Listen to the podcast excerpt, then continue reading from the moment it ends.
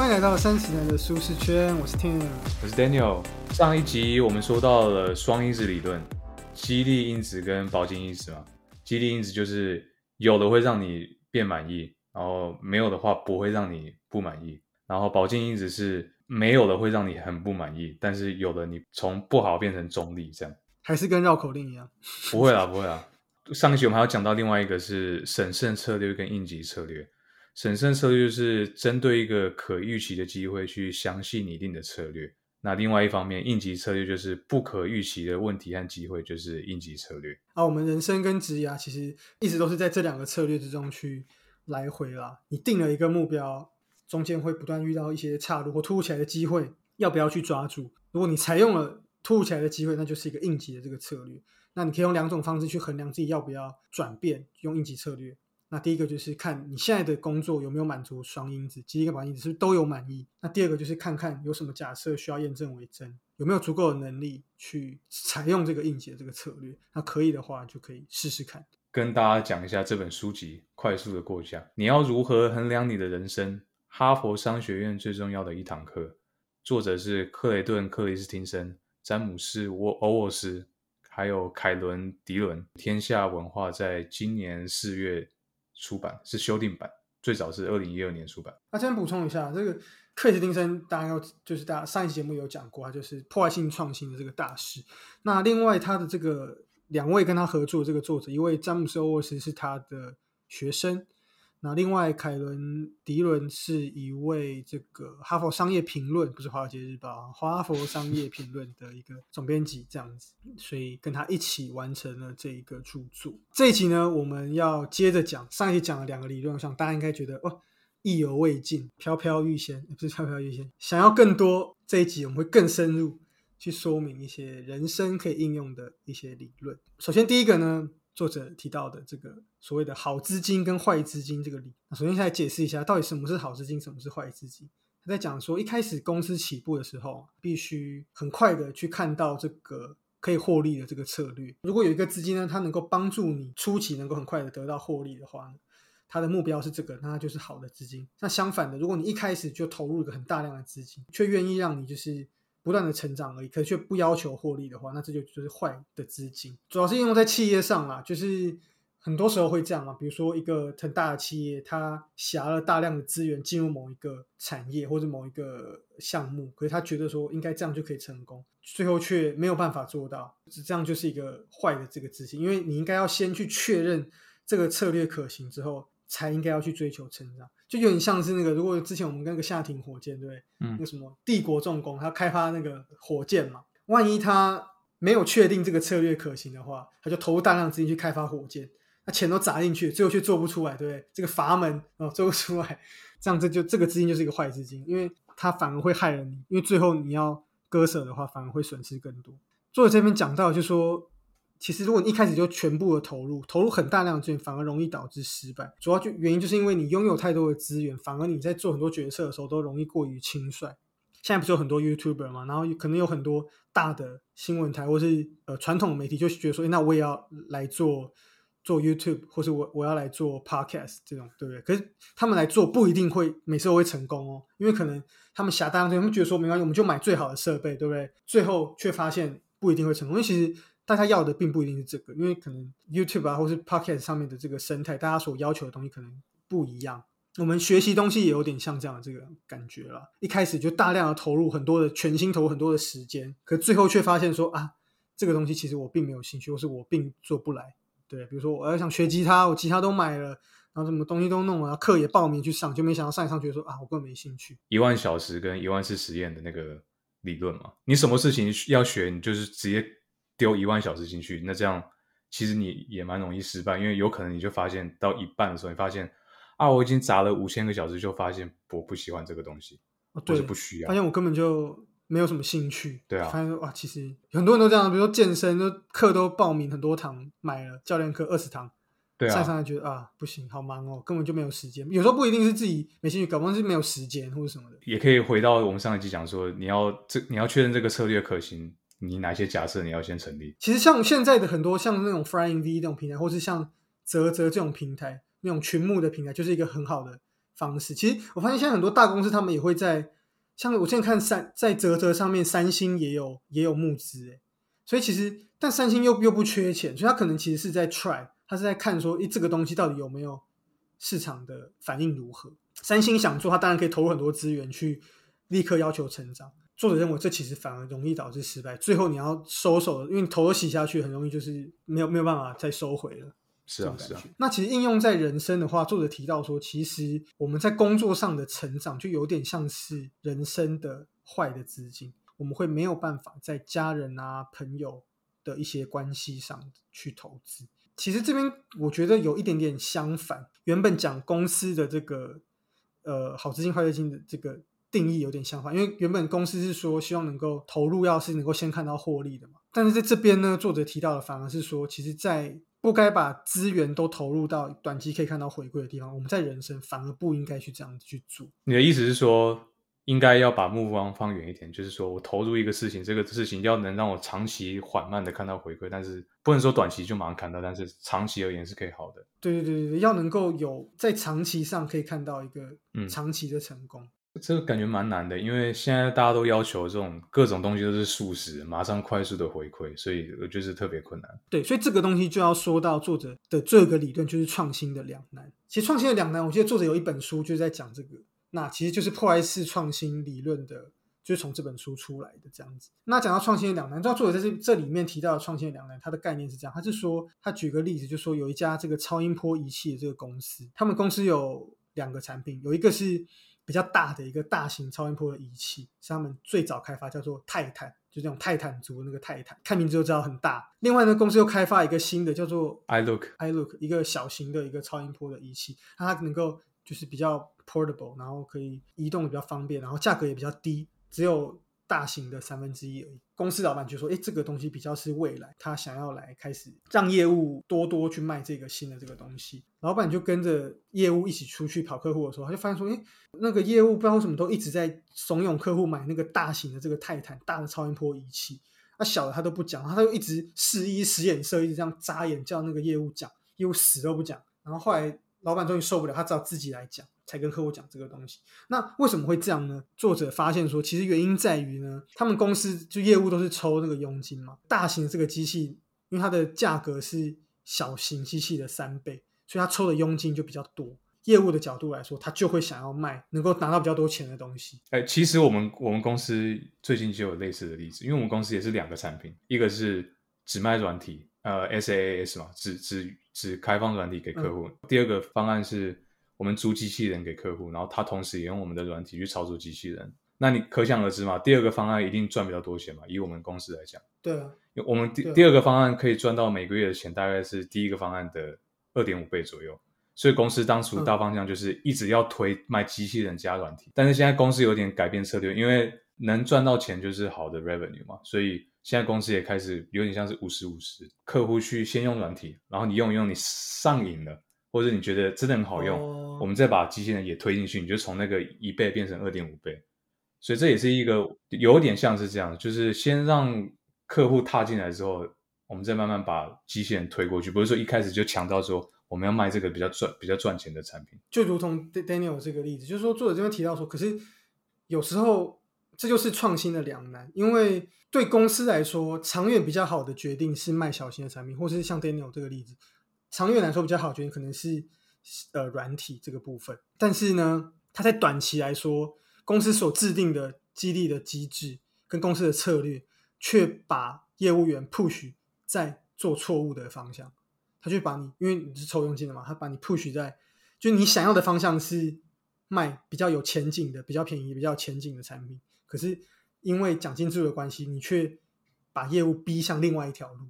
去跟你想要的目的背道而驰，应用到人生其实也是一样。我们为了长远所做的正确的决定，有可能短期看来是不合理。就像作者这边提到的，他的超音波仪器，他觉得长远来说卖小型的、比较有未来性的这个产品是比较好的。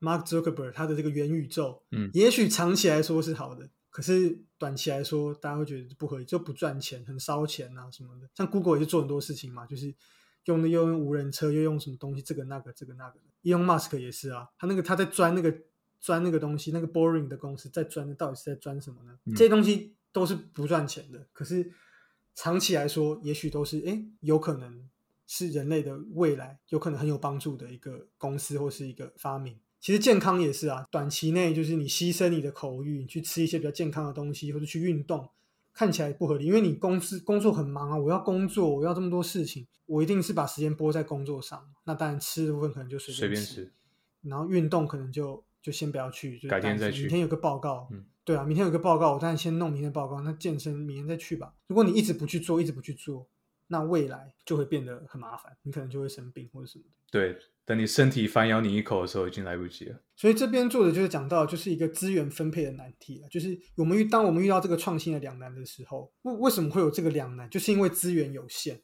对公司也是，业务员的人力有限，业务员的时间有限，然后客户也有限，这就遇到一个资源分配的难题。我们的人生也是一样，我们的工作、我们的家庭、我们的朋友、我们的感情，然后个人的兴趣，这中间我们一天就是二十四小时。扣掉吃吃饭睡觉，你就是十十几个小时、十五个小时，这些东西要怎么样的去妥善分配在每一个东西，然后达到最正确的资源配置，却又能够在每件事物上又不互相冲突呢？真的是非常难。就是作者讲这部分我特别有感，因为最近资源分配难题，我是发生在工作跟。非工作上面，因为最近花正花太多时间在工作上面，然后变成说像你刚刚讲的例子也有发生在我身上。可能吃饭我根本就没时间吃，因为我以前都会很强调自己要设一个死线在上下班中间，就是说几点到我就不要再碰工作。但是最近就特别很难啊。但最近一直破例，因为工作的东西是太多，然后各种东西就变成 top priority，什么都要先做，什么都要先做，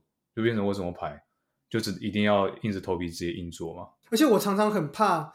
我不做工作的事，我会被别人觉得我不负责任，嗯，不 dedicate，嗯，因为别人都可以在假日把这个信回出来，那为什么我没有办法及时的？去回他或者怎么样，我有时候就觉得别人会不会去 judge 我？对我其实有时候也会，因为他们不会在乎说你你丢多少小时进去，他只会在乎说你有把东西交交出来，对啊，他不 care。对啊，所以连我们连我们刚出社会不算刚出社会不久嘛？普通的基层员工都有这个问题，那作者甚至作者的这些。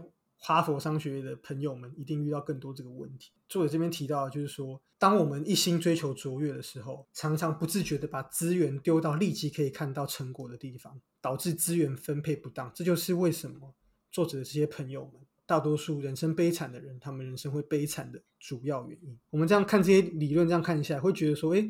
感觉作者好像是蛮强调工作啊、职涯这部分，然后加上他又是这个哈佛商学院的教授，他应该是很期望大家努力的工作什么的。可其实作者在书中一直灌输观念，可能是因为会看这本书的人，应该就是对工作已经很很有执着的人了吧，所以他反而是要把我们拉回来。作者这边一直提到，就是说工作其实是一个投入就能够看到回报的东西，工作反而是这样，跟家庭是相反的。像我其实也是这样，我我我蛮常就忽略家人，我自己的。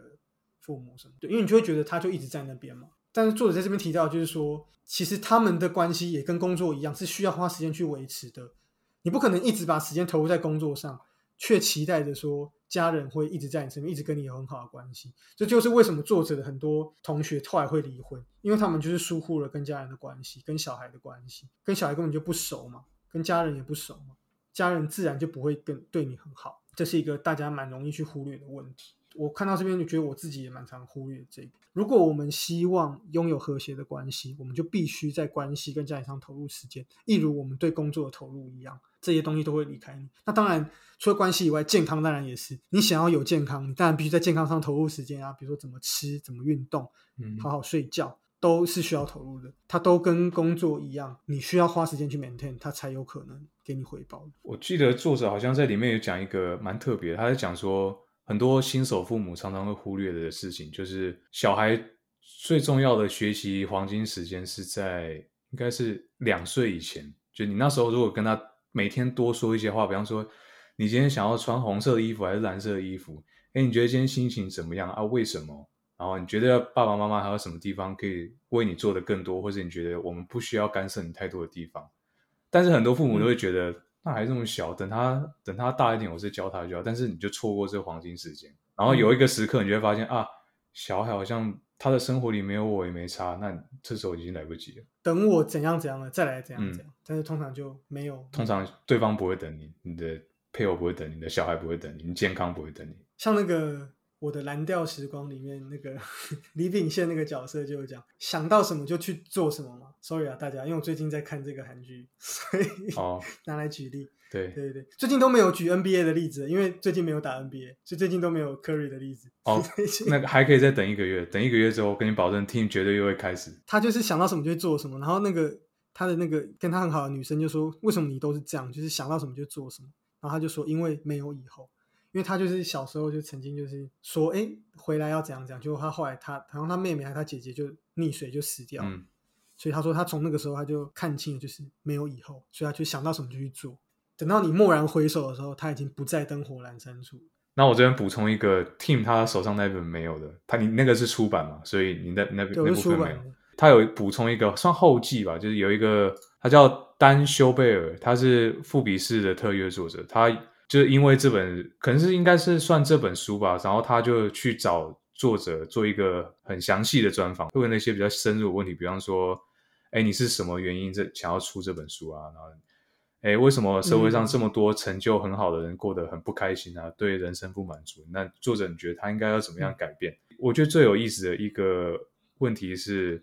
他问作者说：“你觉得要在目前的经济社会里面拥有很强的竞争力，你觉得最重要的技能是什么？”作者回答是富爸爸，不精是，子游的游的速度。不是。他回答是说，不是说你要拥有某一些技能，你就会很有竞争力。你的竞争力在于你获得技能的能力。我觉得这蛮屌的。现在东西都太新了，就是比如说，好，你你念一个什么资管系，然后你大学学的语言，可能 等到你毕业就已经没有人在用那个语言了，真的，都有可能。真的，说不定以后有什么学位是只要三个月就完成了，因为变的东西太快了。有没有可能？真的太快了以后学士只要三个月就完成？所以我觉得这个东西蛮屌，就是说学东西的能力，我觉得这这嗯真的还蛮厉害，就是学得快。有时候你会看到聪明人，他就是学东西学得很快，对，以他做什么都做得很好，因为他学很快。对，然后还有一个重点是你你要你能多快速的应变社会上的改变，比方说像老高之前有讲过 Elon Musk 嘛，他在一九九五年的时候，他本来要去念物理系嘛，就那一年 Windows 九五出了，他就直接辍学。他说：“因为我看到新的时代来了，我就 Bill Gates 啊，不是是 Elon Musk，是 Elon Musk，他因为看到 Bill Gates 出 Windows 九五，哦哦哦哦，然后他就说我不念物理了，我要去弄 IT，这是新时代的东西。强，就他看到时代的开头嘛，而且这也是一个应急策略，是应 急策，这绝对上一集的，这绝对是应急车，因为他根本没有预期说 Windows 九五那一年出嘛。他觉得说，哎，这个东西可以哦，那我好像我也应该也可以，所以这边补充给大家获得技能的能力。那要怎么获得获得技能的能力呢？超速学习，有可以哦，有可能这是其中一个、哦。那之后我们再找找有没有其他的书再跟大家介绍。嗯，好，那所以这集我们讲了两个理论嘛，第一个就是好资金、坏资金。公司一开始起步的时候，好的资金是要能够让你赶快得到获利，而不能够帮助到你，就是好资金。那如果是一开始投入大量的资金，却只要你成长不急着看到获利，这种反而是一个坏资金。它用在人身上呢，我们讲到的是超创新的两难这个东西，它有点跟好资金、坏资金相反。我们为了长远所做的决定，短期来看起来可能不合理。我们要怎么样去把我们的资源放在一个正确的地方，而不是全部投入在一个某一个地方？用我自己的理解去讲一下作者里面讲的东西。他讲到资源啊、流程啊、优先顺序嘛。我觉得资源就可以大家去想一下，就是你手上有什么。因为我都讲资源、流程、优先顺序，大家可能会觉得我在讲气管类的东西。但现在作者是想讲人生方面嘛，像资源就是说你手上有什么，比方说你现在手上有，假设你要学日文，你现在手上有一些教材，这就是你的资源。那嗯流程就是你怎么做，你想要先读什么样的书，或者说你想要先去看 YouTube 上面有什么比较你比较懂的教学之类的。那优先顺序就是你干嘛，你为什么要这么做？你为什么要学日文？就大家可以去思考说，你现在要学一些新东西的时候，你想一下，你手上有什么相关的资源或是教材，然后你想要怎么做，然后你为什么要这么做？有点像是 what、why 跟 how，有点像是同心圆吧。我之前公司有在讲，就是你要思考每件事情的时候，去思考什么、如何做，然后为什么要做。没错。其实其实我觉得 Daniel 这边讲的的确就是说资源流程跟优先的顺位，这东西真的是像我们最后我们刚刚讲到创新的两难，其实也是就是一个所谓的优先顺序的这个分配，你要怎么样去决定怎么把资源按照顺序去投入在不同的一个地方，这真的是蛮重要的一个，也不能说难题啦，蛮重要的一个决策吧。那我自己是觉得说，我觉得要获得圆满的人生真的蛮难。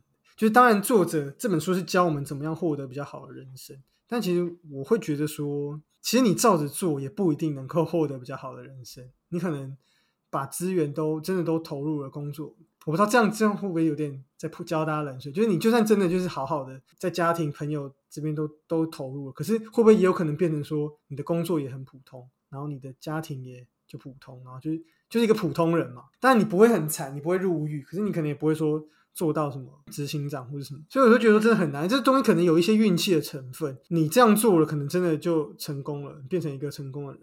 但也有可能你用这样做，你还是一个普通的人，还有一点点就是运气的成分。但这个东西大家去看那创运思维啊，创运思，因为中间这中间真的也是有很多运气的成分，就不是说你把这些理论都按按照正确的方式去套用了，对？克里斯汀森并没有保证说你这样做就一定会成功啊，没有啊。